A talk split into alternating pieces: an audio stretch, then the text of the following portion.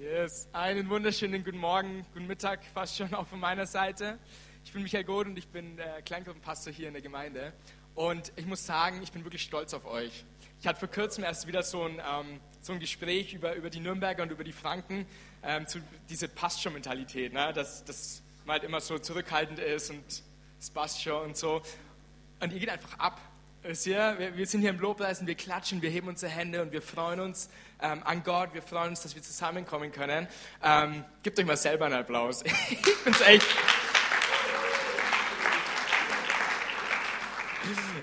Ich finde es echt toll. Jetzt, wir sind, ähm, wir sind in einer, in einer Serie zurzeit. Ähm, wir nennen es, ähm, ja, was heißt wir nennen es? Wir, wir gehen gemeinsam durch, durch, das Buch Daniel durch. Und wenn du dich fragst, was ähm, diese, diese Gemüsekorb mit Daniel zu tun hat, ähm, es geht darum, dass Daniel anders war als die Menschen in seiner Umgebung. Und auch gerade wenn du in den letzten Wochen nicht da warst, wir haben schon zwei Teile hinter uns, möchte ich noch mal kurz einen Überblick geben und ein Update geben, damit wir alle auf dem gleichen Stand sind. Und zwar reden wir von Daniel. Daniel war, als es mit dem Buch losgeht und wir so von den ersten Begebenheiten so hören, die, die zu der Zeit passiert sind, war Daniel noch ein Teenager. Also Daniel war ein junger Mann, 14, 15, 16 vielleicht, als ähm, Krieg ausgebrochen ist in seinem Land. Und von den Dingen, die danach passieren, lesen wir dann in diesem Buch. Im ersten Teil, im zweiten Teil geht es dann vor allem auch darum, deswegen ist es auch, wird es auch ein prophetisches Buch genannt, was noch auf dieser Erde alles so passieren soll.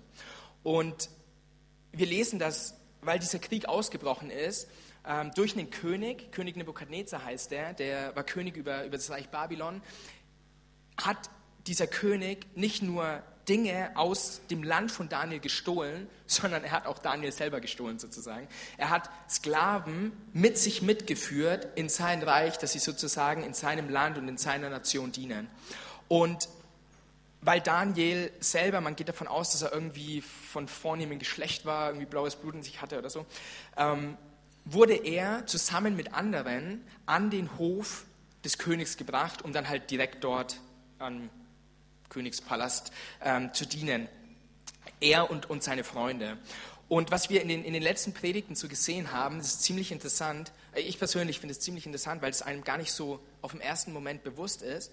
Aber es war ja von einem auf den anderen Tag oder wie viele Tagesmärsche sie dann vielleicht in das neue Reich laufen mussten, war Daniel und seine Freunde plötzlich in einer völlig neuen, völlig fremden Umgebung.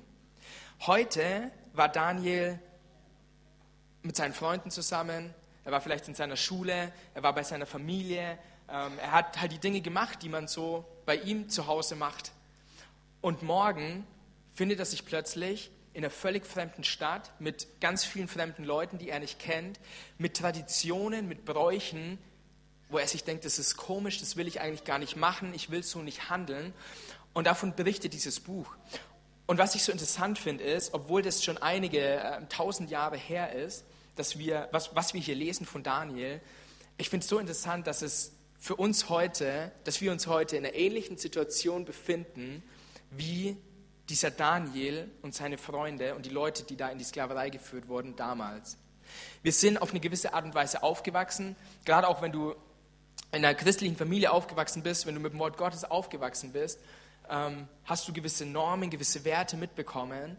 Und unsere Welt, die ist sich so rasant im Verändern, dass wir manchmal das Gefühl haben, irgendwie bin ich in einer neuen Kultur, irgendwie bin ich wo fremd, so wie Daniel sich auch fremd geführt hat. Und deswegen wollen wir uns die Frage stellen, das ist auch der, der Untertitel ähm, von der Predigtserie, wie können wir Gott lieben und mit Gott leben in einer gottlosen Welt, in einer Welt, die mit dem Gott der Bibel eigentlich nicht viel zu tun haben möchte. Und da haben wir im ersten Teil vor drei Wochen haben wir uns angeguckt, dass die Kultur dir einen neuen Namen geben möchte. Die Kultur möchte dir eine Identität geben, die voll ist mit Lügen. Die Kultur möchte dich runterziehen, sie möchte dich klein machen und sie möchte dich kaputt machen. Was total dem widerspricht, was eigentlich Gott für dein Leben bereithält. Und in der zweiten Predigt, dann vor zwei Wochen, da haben wir vom Buch Daniel gelernt, dass die Kultur möchte, dass du dich vor Göttern beugst, die eigentlich tot sind, vor toten Götzen beugst. Und wir haben gelernt, wie wichtig es ist, dass wir stehen bleiben und dass wir uns nur vor einem Gott beugen und dass es sich lohnt. Denn es gibt einen Kampf um unsere Anbetung. Die Kultur möchte unsere Anbetung, aber wir wollen alleine Gott anbeten. Und heute wird es ein bisschen tougher. Hm. Heute soll es um die größte Sünde in unserer Kultur gehen. Und ich glaube, das ist was, wo jeder von uns irgendwo in irgendeinem Bereich in sich trägt. Ein Verhalten, das jeder von uns irgendwo schon mal hatte, vielleicht irgendwann mal kommt, vielleicht gerade auch drin ist. Und zwar möchte ich heute über Stolz reden. Jetzt denkst du, Michi, du hast doch gerade am Anfang gesagt, du bist stolz auf uns. Wie kannst du jetzt sagen, dass das die größte Sünde ist? Ich rede nicht von dem Stolz, dass ein Vater zu seinem Sohn sagt, hey Junge, ich bin stolz auf dich. Das hast du gut gemacht. Sondern ich rede von dem Stolz, wo wir sagen, Gott, ich brauche dich nicht. Eine gewisse Arroganz, die wir in unserer Welt sehen, aber die ich auch manchmal in meinem Leben sehe, und ich glaube, wenn du ehrlich zu dir selber bist, ähm, wir alle, jeder von uns, immer wieder irgendwo bemerkt, dass wir sagen, hey, in bestimmten Bereichen, da habe ich es einfach drauf. Da brauche ich keine Hilfe. Gott, da habe ich dich nötig. Oder noch darüber hinaus, Gott, ich komme dann wieder auf dich zurück, wenn ich dich dann halt doch wieder brauche. Aber jetzt erstmal schaffe ich es auch alleine. Und jetzt ist die Frage, okay, Michi, wieso sollte das jetzt die größte Sünde sein? Ähm, ich will hier gar, keine, gar kein Qualitätsmerkmal aufstellen, als wäre eine Sünde größer als die andere. Aber es ist schon interessant, nicht der, der, der Ursprung von dem Hass oder dem Kriegstreiben oder wie man es nennen möchte von Nebukadnezar, dass er losgegangen ist, einen Krieg geführt hat und Leute umgebracht hat, war nicht in erster Linie, dass er jetzt Krieg führen will. Auch, dass er seiner Armee befohlen hat, das Land auszurauben, das ist nicht der eigentliche Ursprung, sondern der eigentliche Ursprung und das Fehlverhalten, das wir hier sehen und das wir auch in unserem Leben sehen und das wir auch in unserer Welt erleben, entspringt der Vorstellung heraus, dass wir Gott nicht brauchen. Und deswegen glaube ich, dass Stolz die Quelle von allem anderen, von, von jeder anderen Sünde ist. Dass wir sagen, Gott, ich brauche dich nicht, ich brauche deine Ratschläge nicht, ich brauche deine Anweisungen nicht, ich brauche dein Wort nicht, ich brauche deine Hilfe nicht, ich schaffe es alleine. Und in dem Moment, wo wir es versuchen, alleine zu machen, wie wir es bei König Nebukadnezar gleich noch genauer sehen werden, führt es zu, in, in seinem Fall zu Mord, zu Raub und zu all den anderen Sünden. Und deswegen möchte ich heute sagen, ich glaube, dass Stolz in dem Fall die größte Sünde ist. Und wir lesen eben, dass dieser König Nebukadnezar dieses Problem in seinem Leben hatte, aber dann dem Gott Daniels begegnet ist und sich sein Leben von einem auf den anderen Moment radikal verändert hat und er anfängt, diesen Gott anzubeten. Und Kapitel 4 von, vom Daniel-Buch ist genau das. Kapitel 4, da erzählt Daniel die, das, was Nebukadnezar erzählt, also Nebukadnezar erzählt in der Ich-Form, Daniel hat es aufgeschrieben, ähm, von dem, wie er zu dem Punkt gekommen ist, wo er gesagt hat, ich möchte den Gott Daniels und auch unseren Gott anbeten. Und bevor er dahin kommt, gibt er eine kleine Einleitung. Und zwar wollen wir mal gemeinsam in Daniel 3 die letzten drei Verse uns angucken, ab Vers 31. Der König Nebukadnezar wünscht allen Völkern, Völkerschaften und Sprachen, die auf der ganzen Erde wohnen, euer Friede nehme zu. Wenn er hier von Friede spricht, dann spricht er von dem Frieden, den er selbst erlebt hat. Ein König, der vor einigen Jahren noch losgezogen ist, eine Armee beherrscht hat und gesagt hat, wir machen alles platt, was uns in den Weg kommt, ähm, wir nehmen uns Sklaven, wir rauben aus, wir morden ein, ein kriegsreibender, hasserfüllter König redet plötzlich davon, dass er alle Völker, alle Völkerschaften und alle Sprachen, das heißt, er redet von der, von der Welt, in der er lebt, dass er sagt, euer Friede nehme zu. Der König, der gestern noch gegen dich Krieg geführt hat, sagt heute, ich möchte, dass du Frieden erhältst. Das ist unser Gott. Das ist, was unser Gott im Leben von Menschen tun kann. Und dann geht es weiter die Frage ist, okay, wie nimmt dieser Friede zu? Wie hat er diesen Frieden erlebt? Vers 32. Es hat mir gefallen, die Zeichen und Wunder zu verkünden, die der höchste Gott an mir getan hat. Gott ist mit Wundern und mit Zeichen in das Leben von Nebukadnezar hineingekommen und hat echte Herzensveränderung gebracht. Und dann sagt er, wie groß sind seine Zeichen und wie gewaltig seine Wunder. Sein Reich ist ein ewiges Reich und seine Herrschaft währt von Generation zu Generation. Und somit ist das, was der König hier sagt, paar hundert, paar tausend Jahre zuvor, sagt er, dieser Gott, der mir begegnet ist, ist ein Gott, der ewig ist und ist ein Gott von Generation zu Generation.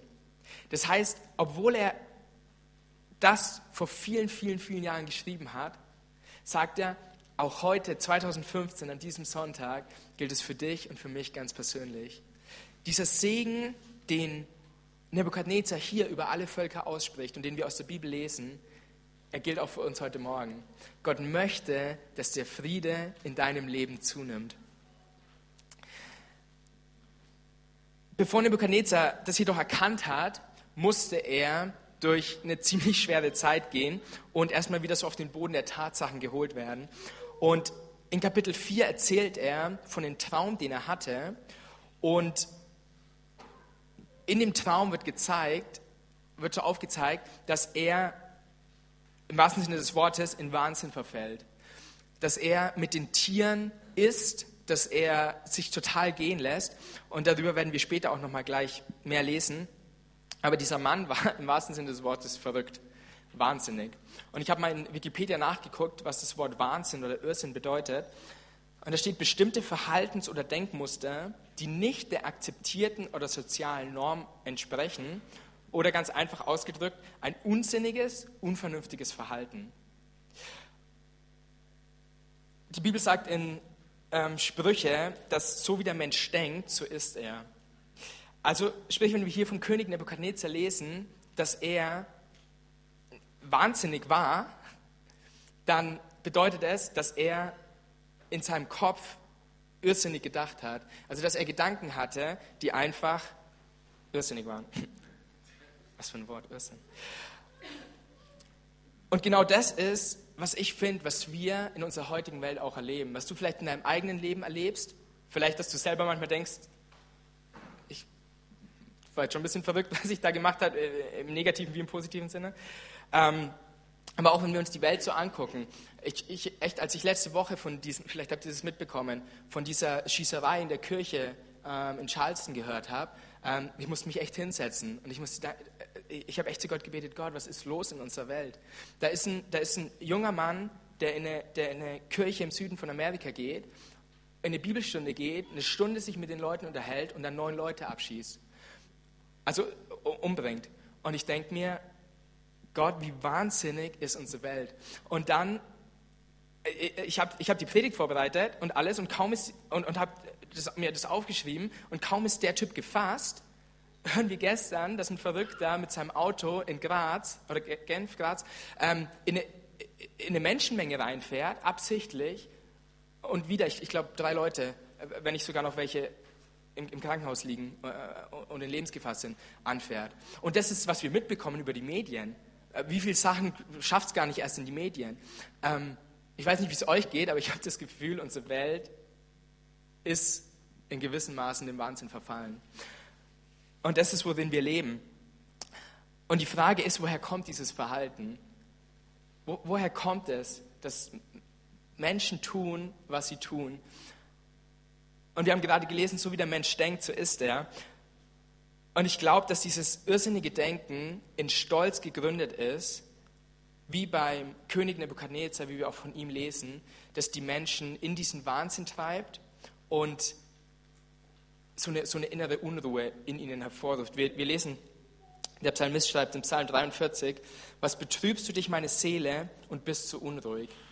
Ich glaube, dass, dass wir in einer, in einer Zeit leben, wo wo Menschen keinen Halt mehr haben, wo, wo, wo, wo, sie, wo sie nicht mehr gewisse Normen, gewisse Werte haben und wo sie deswegen, weil sie versuchen, ihre eigenen Wege zu gehen, Gott, ich brauche dich nicht, in einem gewissen Wahnsinn verfallen, weil sie innerlich unruhig sind und nicht zur Ruhe kommen können und diesen Frieden, von dem der König Nebukadnezar spricht, nicht erleben können. Aber Gottes Wille für dein und für mein Leben ist genau dieser Segen. Der Friede Gottes in deinem Leben soll zunehmen. Und das ist so diese Hoffnung, die Gott für uns heute Morgen hat, dass egal was um uns herum passiert, egal was wir mitbekommen, egal was für schlimme Nachrichten wir vielleicht immer wieder hören müssen, egal was du auch zurzeit ganz persönlich in deinem Leben an schlimme Nachrichten hören musst, erleben musst, durchleben musst, Gott möchte dir Frieden schenken und Gott hat Frieden für dich. Und ganz ehrlich, das gilt auch, vielleicht bist du hier und du hast mit Gott noch gar nicht so viel am Hut. Ähm, vielleicht wurdest du eingeladen, du, du, bist ein Gast hier auch. Ich möchte dich herzlich willkommen heißen. Schön, dass du bei uns bist. Ähm, und du sagst, hey, ich habe ich hab mit diesem Gott noch nicht, noch nicht viel am Hut. Aber dieser Friede, er gilt auch für dich. Gott möchte auch, dass du Frieden in deinem Leben hast. Ich glaube nicht, dass Gott diese Welt geschaffen hat, dass sie dem Wahnsinn verfällt. Ganz im Gegenteil, im Römer lesen wir, dass wir an der Natur und an der Schöpfung, an dem, was Gott gemacht hat, erkennen sollen, dass er Gott ist und dass er der Schöpfer ist. Ich glaube, dass, dass Gott diese Welt geschaffen hat, dass wir uns daran erfreuen dürfen. Die Natur, die Tiere, alles auch, wovon wir im, im ersten Buch Mose lesen, alles, was Gott in diese Welt hineingegeben hat. Er hat es geschaffen, dass wir uns daran erfreuen können, dass wir sehen dürfen, dass er Gott ist. Und deswegen, auch wenn du Jesus noch nicht kennst, auch wenn du diesen Gott noch nicht kennst, er möchte auch, dass du Frieden in deinem Leben hast und dass du Frieden erfahren darfst. Und mein Gebet ist für dich heute, dass wenn du diese Worte hier auch hörst, die ich rede, dass dieser Friede in dein Herz kommst und kommt und dass du erkennst, wer Gott ist und was er für dein Leben bereithält. Und jetzt ist es so, bevor Nebuchadnezzar eben erkannt hat, dass ähm, wer dieser Gott ist und dass dieser Gott Frieden für sein Leben hat, ähm, hatte er diesen Traum und musste er was durchleben und wir lernen drei Sachen von ihm, die uns den Irrsinn vor Augen halten, in dem er war, sodass wir es nicht selber durchleben müssen. Das finde ich so cool an der Bibel. Das finde ich generell cool an Ratschlägen. Wenn jemand einen guten Ratschlag für dich hat, dann hat er den meistens, weil er was erlebt hat, wo er sagt, hey, es ist besser, du musst es nicht auch erleben, deswegen habe ich einen Ratschlag für dich. Und das ist genau, was das Wort Gottes ist. Das Wort, jetzt mache ich mal eine gewagte Aussage. Das, was hier drin steht, ist nicht perfekt. Das Wort Gottes ist perfekt, aber es ist voll mit Menschen, die nicht perfekt waren. Versteht ihr, es ist voll mit Menschen, die voll waren mit Fehlern, voll waren mit Fehltritten, mit Dingen, die sie falsch gemacht haben. Und Gott hat dieses Wort in unsere Hand gelegt, um uns zu sagen, du musst die gleichen Fehler nicht auch machen. Und das wiederum macht das Wort Gottes perfekt. Jetzt habe ich die Kurve wieder bekommen. Gut. Lass uns mal einsteigen mit dem ersten Punkt in, in Daniel 4, Vers 1. Da erzählt Nebukadnezar jetzt also rückwirkend oder, oder aus der Vergangenheit, ich, Nebukadnezar, lebte sorglos, ich lebte sorglos in meinem Haus und glücklich in meinem Palast. Der König lebte sorglos und damit ist nicht gemeint, ähm, ich vertraue auf Gott und ich gebe mein ganzes Leben in Gott und deswegen muss ich mir keine Sorgen um den morgigen Tag machen, weil ich weiß, dass mein Leben geborgen ist. Sondern was wir hier lesen, dieses Sorglos, von dem er hier spricht, ist, das Leben läuft. Ich irgendwie, was ich mir erbaut habe, was ich so geschafft habe, ähm, was ich aus mir heraus gemacht habe, es funktioniert. Mein Leben ist sorglos, ich, ich brauche keinen Gott, ich brauche keine anderen Menschen um mich herum. Ähm, ich bin der König, König der Welt, war damals wirklich fast so. Ähm, und er sagt, das Leben läuft. Und wenn wir in unser Land gucken, so viele, viele Menschen wollen mit dem Gott der Bibel nichts zu tun haben. Und wieso? Weil ihr Leben läuft. Ich finde es so interessant, wir können uns in unserer heutigen Zeit so gut wie gegen alles absichern. Ähm, es gibt für fast alles eine Versicherung, es gibt für fast alles eine Vorsorge. Ich habe vor kurzem gelesen, es gibt eine Versicherung, dass wenn du keine zwei richtigen im Lotto hast, du Geld bekommst. Also es gibt eine, ich gewinne nicht im Lotto-Versicherung. Es war, glaube ich, in Holland, das war jetzt nicht in Deutschland. Ähm, aber bitte, wir können uns gegen alles in unserem Leben versichern. Für was brauche ich Gott? Ganz ehrlich. Für, für was brauche ich jemanden, der mein, der, der mein Leben in seiner Hand hält? Für was brauche ich einen Retter? Ich kann mein Leben selber retten. Ich gehe zum Bankautomaten und hebe mein Geld ab. Und dann kann ich mir kaufen, was ich gerade brauche, meine Medizin, mein Essen und so weiter. Und wir leben in der Situation wie König Nebukadnezar, der gesagt hat, hey, das Leben läuft. Aber ich weiß auch eine Sache, das Leben kann irgendwann auch nicht mehr laufen. Und das Leben kann irgendwann, und äh, äh, ich bin mir sicher, einige von uns, die heute hier sind, wir stecken genau in so einer Situation. Wir haben nicht das Gefühl, das Leben läuft. Aber was wir heute lernen dürfen von Nebukadnezar und aus dem Buch Daniel ist, es ist egal, ob das Leben läuft oder ob das Leben nicht läuft. In jeder Situation brauchen wir Gott. Wisst ihr, wie schnell passiert es, dass wir, dass wir unser, unser Leben sorglos leben und dann passiert plötzlich was und dann fragen wir Gott, hey Gott, wo warst du? Wo warst du in dieser Situation? Und dann antwortet Gott dir genau da, wo du mich vor einem Monat zurückgelassen hast. Genau da, als wir das letzte Mal vor einem Jahr uns unterhalten hatten. Genau da war ich. Und jetzt kommst du wieder zu mir. Und wisst ihr, Gott ist ein Gott, er will immer wieder zu dir kommen. Gott ist nicht ein Gott, der sagt, du warst ein Jahr nicht bei mir, jetzt bist du mir egal jetzt möchte ich mit dir nichts mehr zu tun haben. Sondern ganz im Gegenteil, er freut sich immer wieder, wenn wir kommen. Aber wie viel genialer ist es, wenn wir gar nicht immer wieder kommen müssen, sondern wenn wir bereits bei ihm sind und bei ihm bleiben. Wisst ihr, und dann, und das ist genau diese, ich habe es mal Warnung genannt, die wir, die wir heute vom Wort Gottes bekommen sollen. Dass wenn wir uns in unserem Wohlfühlmodus befinden und sagen, das Leben läuft, dass wir erst recht dann uns Gott nahen und sagen, Gott, erst recht, gerade weil es läuft, möchte ich bei dir sein und möchte ich mit dir unterwegs sein. Weil wenn wir nicht aufpassen, kommen wir an den Punkt, wie, wie König Nebukadnezar war, und wir schauen auf unser Reich, auf das, was wir geschafft haben, auf das, was wir geleistet haben, und plötzlich werden wir von unserer Kultur in den Wahnsinn getrieben, wie König Nebukadnezar. Und das ist das Erste, was wir heute lernen dürfen. Wir werden in den Wahnsinn getrieben, und zwar dann, wenn wir unabhängig anstatt von Gott abhängig leben wollen. Und jetzt sagst du, aber hey, ich bin doch Christ, klar vertraue ich auf Gott. Kennt ihr noch diese Armbänder, diese WWJD-Armbänder? Ähm, also die, die gibt es immer noch, aber ich hatte das Gefühl, als ich jung war, waren sie besonders in. Wahrscheinlich sind sie bei den jungen Leuten immer noch in, nur bei mir halt nicht mehr. Ähm, yes. Ähm, das sind so Armbänder, die, die so Erinnerungsarmbänder nenne ich es mal. Da, stand zum Beispiel WWJD drauf, What would Jesus do, was würde Jesus tun? Ähm, und da gab es dann ganz viele. Und in der Schule haben sie mich Wolfgang Petri genannt, weil ich so ziemlich jedes Armband, das es gab, auf meinem Arm hatte. Ich habe mich besonders heilig gefühlt damit. Ähm, und und ein, ein Armband zum Beispiel war ähm, Dog, also es waren immer so coole Abkürzungen, ne? Dog, Hund heißt es. Und, und ähm, das heißt, äh, übersetzt, also die Abkürzung dann heißt übersetzt so viel wie ähm, vertraue oder, oder mach dich komplett von Gott abhängig. Sei, sei komplett abhängig von Gott. Ein anderes war ähm, Frog, der Frosch. Ähm, verlass dich ganz auf Gott. Aber ich muss dir sagen, zu der damaligen Zeit, als ich das hatte, ich habe mir das immer wieder vor Augen gerufen und auch heute, ich muss es mir immer wieder vor Augen rufen. Aber auch ich bin Christ und ich bin Pastor, aber ich muss zugeben, ich verlasse mich nicht immer auf Gott. Und wenn du sagst, hey, ich verlasse mich immer, immer, immer auf Gott, darfst du später für mich beten, darfst du mir gerne die Hand auflegen, ich brauche deinen Segen.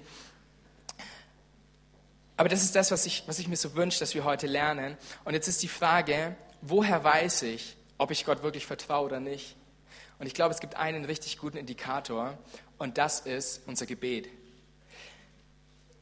Gehst du in den Dingen, die in deinem Leben passieren, Situationen, die vielleicht bevorstehen, Fragen, die du hast, vor Entscheidungen, vor denen du stehst, gehst du ins Gebet und fragst Gott nach seiner Meinung, fragst Gott nach seinem Willen oder sagst du, Gott, ich, ich pack das. Danke, ich, ich hab's. Also, ne? So wie, ja, wir haben Zeit. So wie der, ähm, kennt ihr den, wo, da ist ein Mann unterwegs mit dem Auto und der hat es echt eilig, muss zu seinem Termin kommen ähm, und und er sagt so, Gott, bitte, ich brauche jetzt einen Parkplatz. Ich will dir mein ganzes Leben geben. Ich will ähm, alles, was, alles, was ich habe, meine ganzen Finanzen, ich, äh, ich will nur noch für dich leben. Aber bitte, ich brauche einen Parkplatz. Dann fährt er um die Ecke, zieht einen Parkplatz vor sich und sagt, Gott, es hat sich erübrigt, ich habe einen, danke. Wisst ihr, wir kommen an, an Punkte in unserem Leben, wo Gott uns hingebracht hat, weil er uns segnet weil er uns Gutes gibt, weil er uns Frieden schenken möchte. Und dann, sobald es uns gut geht, fangen wir an zu sagen, Gott danke, jetzt brauche ich dich wieder nicht mehr. Und wir versuchen, unabhängig von Gott zu leben. Wisst ihr, wenn wir wirklich verstanden haben, ähm, ich, ich habe jetzt eine Freundin, ne? und mir muss, mir muss,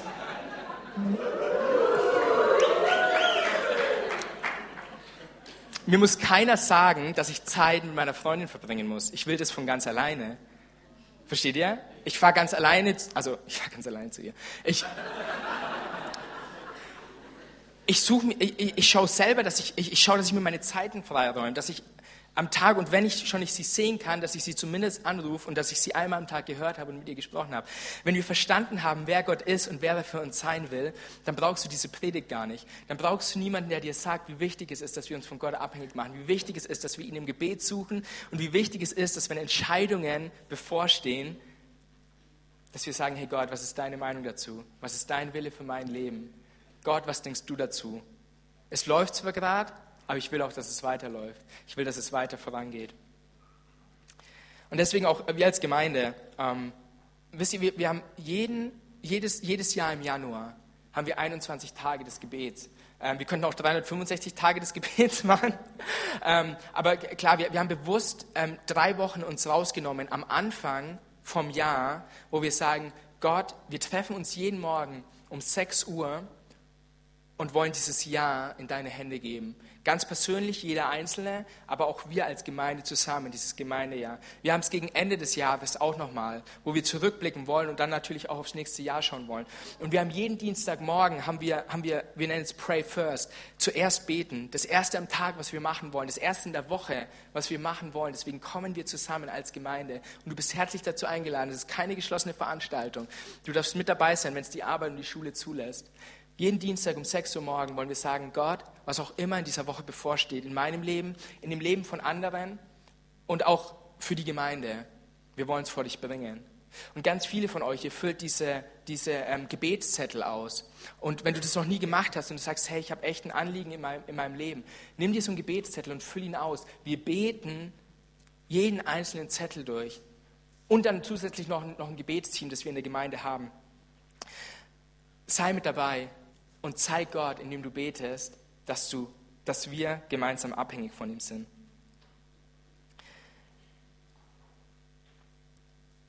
Weil wir Gott brauchen in unserer Mitte. Wisst ihr, ähm, was, wir als, was wir menschlich gesehen tun hier in der Gemeinde, ich glaube, es macht wirklich einen Unterschied. Ähm, all, die, all die Dreamteamler, die sich hier einbringen, damit auch du dich als Gast, dass wir uns als Gemeinde wohlfühlen, wenn wir Sonntag zusammenkommen. All die ganz wunderbaren Menschen, die da draußen diesen, diesen Hof am Freitag so wunderschön gemacht haben. Ähm, wir wollen euch mal einen Applaus geben, wenn ihr hier seid. Echt danke dafür.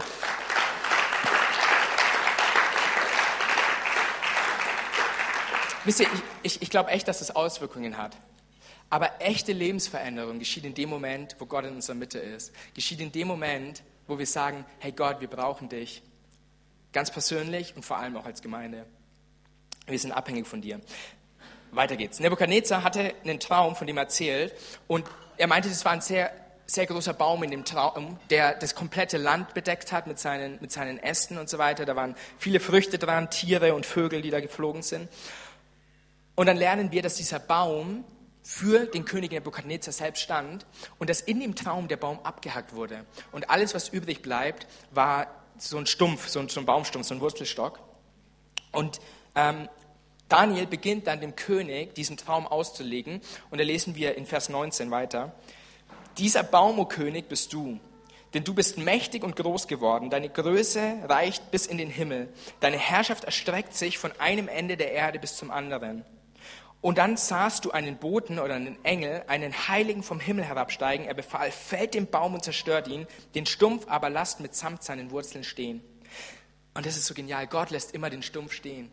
Egal, was du in deinem Leben durchmachen musst, egal durch was du gerade gehst, egal wie sehr du das Gefühl hast, dass dein Lebensbaum gerade abgehackt wurde, Gott gibt dir eine zweite Chance. Gott lässt den Stumpf stehen. Gott möchte, dass du wieder wachsen kannst. Und dann geht es weiter, er soll mit einer Fessel aus Eisen und Bronze gebunden werden und von grüner Wiese umgeben sein. Der Tau des Himmels wird ihn durchnässen und sieben Zeiten oder sieben Jahre lang soll er gleich sein wie die Tiere des Feldes. Und der Traum, Vers 21, bedeutet folgendes, o König. Der Höchste hat über dich, meinen Herrn und König, einen Beschluss gefasst. Man wird dich aus, den, aus der Gemeinschaft der Menschen ausstoßen und du musst bei den wilden Tieren des Feldes leben, wie die Rinder und wirst dich von Gras ernähren und von Tau des Himmels wirst du durchnässt werden. Sieben Jahre werden so über dich hinweggehen, bis du erkennst, dass der Höchste Macht hat über das Königtum der Menschen und es gibt, wem er will. Und das ist das Zweite, was wir lernen. König Nebukadnezar hat die Lorbeeren da sich genommen, wo er eigentlich gar nichts dafür konnte. Er hat gesagt, ich habe es geleistet, ich habe es getan, ich bin's. Und im Endeffekt haben wir gerade gelesen, Gott ist es, der dem König die Macht gibt. König Nebukadnezar konnte nichts dafür, dass er König war, sondern es lag in Gottes Hand. Das ist, was wir hier lesen. Das ist, was Daniel ihm auslegt. Und er hat aber gesagt, schaut mich an, ich bin's, ich habe es geleistet, ich habe es geschafft. Und wenn wir mal ehrlich sind, ganz, ganz oft geht es uns ähnlich in unserem Leben. Schau, was ich geleistet habe. Schau das Haus, das ich erworben habe. Schau die Autos, die ich habe.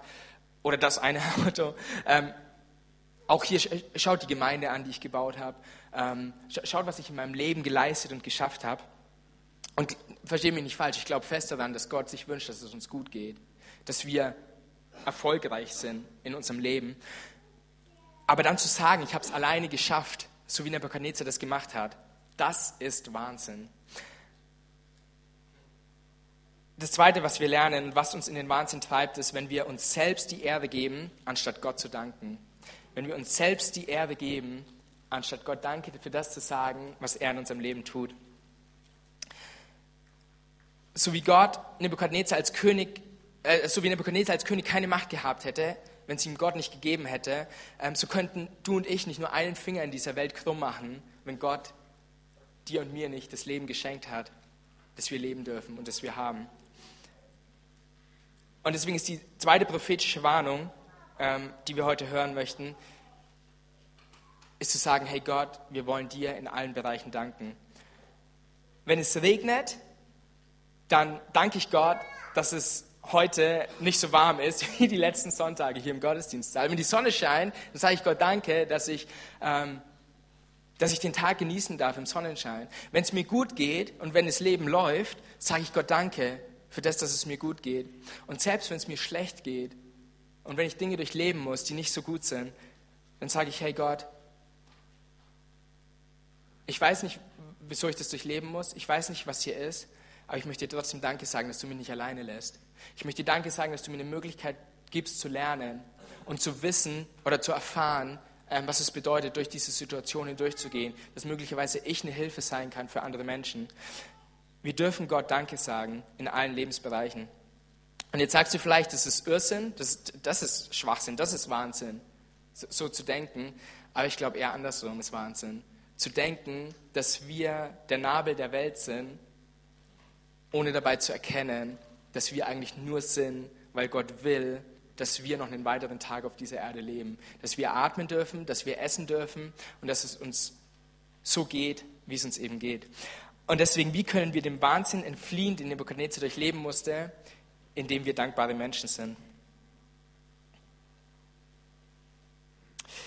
Drittens, Daniel 4, 23.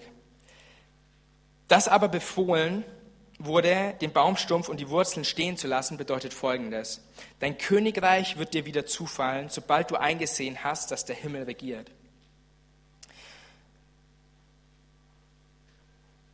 Nebukadnezar musste verstehen, dass es der Himmel ist, der regiert, dass es Gott ist, der an der Macht sitzt. Wisst ihr, wir leben in einer Gesellschaft, wo wir Menschen immer mehr die Arroganz besitzen, zu denken, wir wüssten es besser, als es Gott weiß.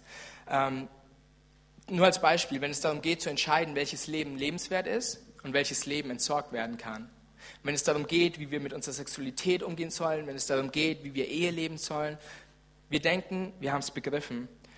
Und dann sagen wir, ähm, wir wissen, was die Bibel sagt, wir wissen, was in der Bibel steht, ähm, aber wir leben ja nicht mehr im Mittelalter. Und dann kommt Nietzsche, der sagt, Gott ist tot, bis zu dem Zeitpunkt, wo er selber stirbt und erleben muss, dass Gott doch lebt. Aber wenn wir nicht auf die Warnungen hören, die Gott uns gibt, enden wir wie König Nebuchadnezzar, wie ein Baumstumpf und desto mehr Irrsinn werden wir erleben. Jetzt kommt ein wichtiger Vers in 2. Chroniker 7, Vers 14. Ähm, der ist nicht auf eurem Skript, aber schreibt ihn mal mit auf. 2. Chroniker 7, 14. Und mein Volk, über dem mein Name ausgerufen worden ist, demütigt sich und sie beten und suchen mein Angesicht und kehren um von ihren bösen Wegen. So will ich es vom Himmel her hören und ihre Sünden vergeben und ihr Land heilen. Und ich sage euch, dann wird der Baum wieder wachsen. Wenn wir anfangen, die wir Gott schon kennen, ihn wieder zu suchen, sein Angesicht zu suchen und im Gebet vor ihm zu gehen. Und deswegen das Dritte, was wir lernen, wir werden in den Wahnsinn getrieben, wenn wir denken, dass wir es besser wissen, anstatt einzusehen, dass der Himmel regiert.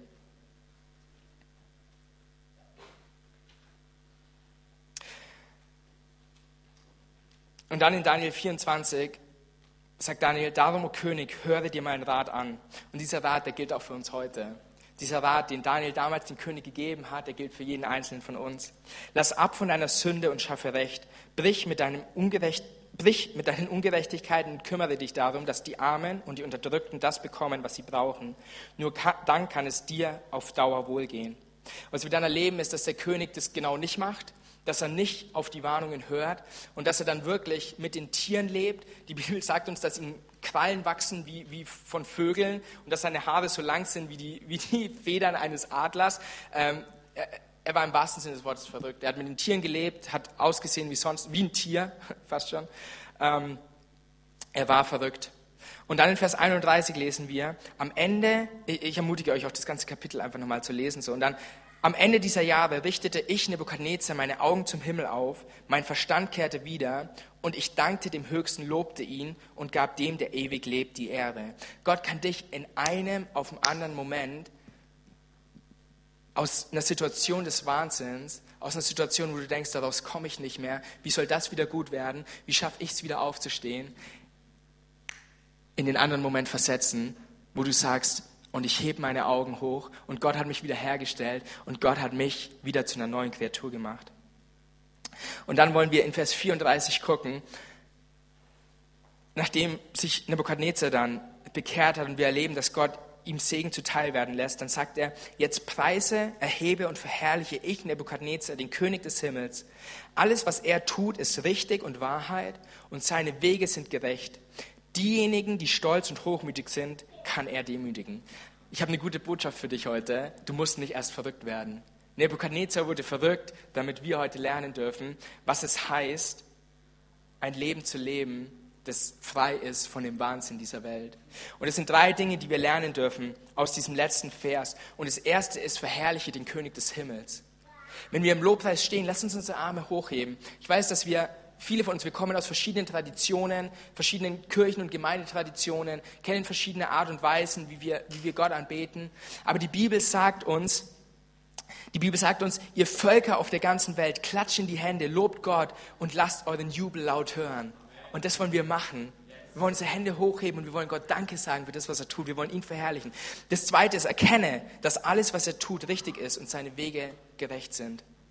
Lass uns aufhören, Gott zu sagen, was richtig ist, und lass uns anfangen, von ihm uns sagen zu lassen, was für unser Leben gut und richtig ist. Und das Dritte ist, geh in Demut. Und mit gehen Demut meine ich nicht, dass wir duckmäusch sein müssen und nur noch gebückt durch die Welt laufen müssen. Ich glaube, wir dürfen mit breiter Brust und mit Mut vorangehen. Demut heißt nicht, gering von sich selbst zu denken, aber Demut heißt weniger über sich selber nachzudenken. Und ich glaube, wenn wir das schaffen, dann werden wir seinen Segen erleben. Dann werden wir erleben, wie Friede Gottes in unser Leben hineinkommt, egal in welcher Situation du dich gerade befindest. Und dann möchte ich schließen mit Jakobus 4, Vers 10. Da sagt uns Gottes Wort, demütigt euch vor den Herrn und er wird dich, er wird euch, er wird uns erheben.